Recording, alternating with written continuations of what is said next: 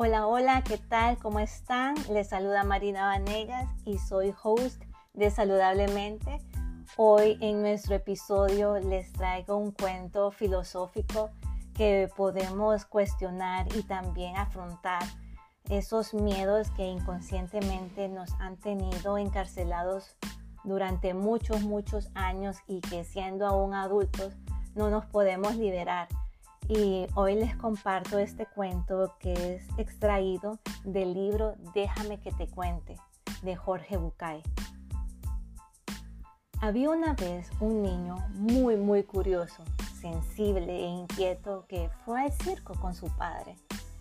Y ya se puede imaginar que se quedó de maravilla al ver esa actuación de, tantas personalidades, de tantos animales, pero quedó más sorprendido al ver ese gigantesco animal llamado elefante, que en ese espectáculo hizo gala de su peso, de su tamaño y esa fuerza descomunal que tiene ese gran animal. Y durante el intermedio de este espectáculo, el niño se quedó todavía más sorprendido al ver que aquel gran bestia permanecía atada a una pequeña estaca, clavado en el suelo con una minúscula cadena que le apretaba sus patas. Dice el niño, ¿cómo puede ser posible que este semejante elefante capaz de arrancar un árbol esté preso con un pedazo de madera que apenas puede estar enterrado a unos pocos centímetros del suelo. Este niño se quedaba cuestionando por dentro y no podía imaginarse por qué este pobre elefante no podía, sabiendo de que tenía la fuerza, el tamaño y el peso para derribar esa pequeña estaca. Y siguió cuestionándose dentro de, él, pero que en un buen momento dijo, ya no más, tengo que preguntarle. Y, y le tuvo que preguntar a su padre, papá, papá, ¿por qué este elefante no se escapa? El padre le contestó, hijo, porque está amaestrado. Total, que esa respuesta para ese niño no fue suficiente. Y el niño siguió insistiendo papá, papá. Y si está maestrado, ¿por qué lo encadenan?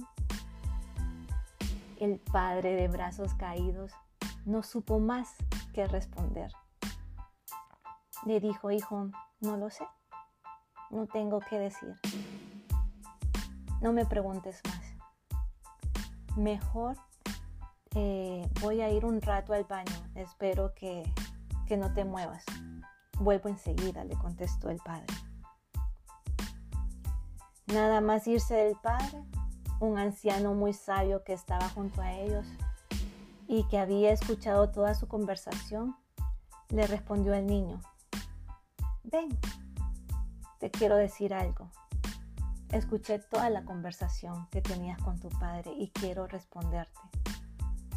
Ese elefante de este circo no se escapa ¿Sabes por qué? Porque ha estado a esa misma estaca desde que era muy, muy pequeño.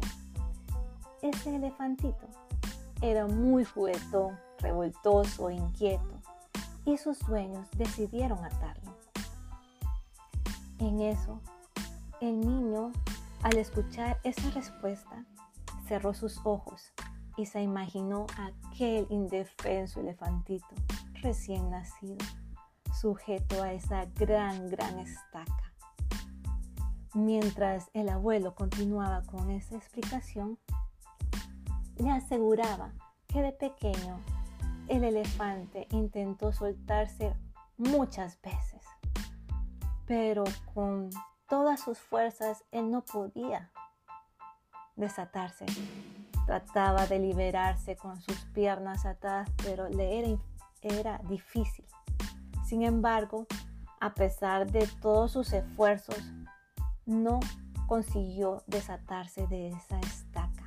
Era demasiado dura, era demasiado resistente para aquel indefenso elefante. Esas palabras del anciano hacia aquel niño hacía que imaginara a ese pobre elefantito todos los días viendo cómo podía desatarse de esas grandes cadenas y se imaginaba aquel pobre elefante dormirse cada noche agotado, todos los días intentando librarse de ese estado, que llegó un momento que se resignó y aceptó su destino. Finalmente, el sabio miró al niño a los ojos y concluyó, ese elefante que tienes enfrente de ti no se escapa porque no cree que no puede. ¿Sabes por qué? Porque todavía tiene grabada en su memoria esa impotencia que sintió después de nacer. Y lo peor de todo es que no se ha vuelto a cuestionar ese recuerdo jamás ha vuelto a poner prueba su fuerza. Está tan resignado y se siente tan impotente que ya ni se lo plantea. Tal vez fuiste creada, criado en un ambiente demasiado exigente y por eso te sientes a veces que no eres suficiente o no vales la pena, a pesar que ahora las circunstancias han cambiado son diferentes, son para bien, son positivas.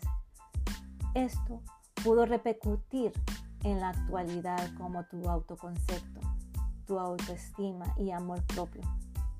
Eventualmente puedes descubrir tal vez cómo fue tu nutrición emocional, ya que tus padres no sabían cómo hacerlo. Pero ahora es tu turno nutrirte por tu cuenta. ¿Y qué significa esto? que puedas iniciar un curso de alimentación saludable que te lleve a cambiar tu estilo de vida.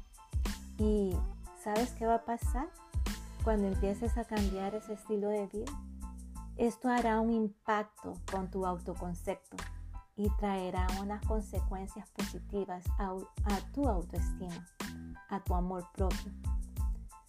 También otro ejemplo podría ser que podrías adquirir conocimientos de finanzas que eso también te va a ayudar a mejorar tu administración y puedas también invertir.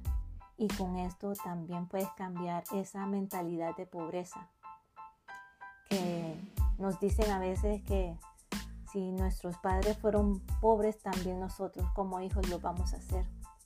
O si porque mi papá es diabético, yo también lo seré. Todas esas creencias las podemos soltar y creer en nosotros mismos que podemos crear nuestro propio destino, que es por medio del conocimiento, de, leer. Leer es sabiduría, es entendimiento. Y cuando tenemos esta sabiduría, se abre un mundo lleno de oportunidades, de bendiciones, que tal vez no las veíamos antes. La suerte no es ganarte la lotería y ser millonario de la noche a la mañana o, estar saludable. Tienes que aprender a cuidarte, a cambiar tus hábitos. La suerte es, no es de la noche a la mañana, que va, te va a venir. La suerte es la combinación perfecta de preparación y de oportunidad. También otro ejemplo que podrías tomar es tener esa educación emocional y que puedas aprender a cambiar una historia familiar de esa gestión emocional que vienen, que tal, que tal vez estuvieron eh, con padres que fueron maltratadores, que fueron abusivos, tal vez físicamente o psicológicamente. Y, y cuando tienes este nuevo conocimiento, te liberas de esas creencias limitantes que te han tenido encarcelado por mucho tiempo. Así como nosotros tenemos diferentes maneras de lavar los platos o tienes una manera diferente de, eh, de lavar tu ropa o cómo manejas entre tantas actividades. Estos son hábitos de comportamiento que se construyen por repetición y también puedes optar estos nuevos hábitos para que te ayuden a mejorar en tu día a día. Hoy te invito para que puedas reevaluar cada una de esas creencias que te han tenido encarcelado, que no te han permitido ser, por eso a veces te sientes un poco frustrado, estancado en tu vida, pero hay que reconocer que ciertas creencias nos están limitando a este progreso, a ese destino lleno de oportunidades que todos como seres humanos las podemos hacer realidad. Venimos a este mundo para evolucionar y ser alegres, ser felices, haciendo lo que queremos hacer de nuestra vida, tener una vida llena de bendiciones, de mucho conocimiento para poder también ayudar a otras personas. Y todos estos pequeños detalles que les estoy diciendo van a ir ayudando en nuestro autoconcepto, en nuestra autoestima, en nuestro amor propio. Debemos de evaluarnos cada una de esas partes que a veces se nos son conflictivas y reevaluarnos por qué pensamos como pensamos y por qué no actuamos de la manera que queremos actuar. Hay una relación directa que es esfuerzo y resultado y que te vas a convertir todo aquello que repites día a día. Hay una frase que quiero compartir de Lionel Messi que dice, me tomó 17 años y 114 días para convertirme en un éxito de la noche a la mañana. ¿Y qué nos enseña esto? Que ciertos frutos maduran luego de mucho tiempo de cultivo. Les envío un fuerte abrazo y que tengan un feliz día lleno de muchas bendiciones.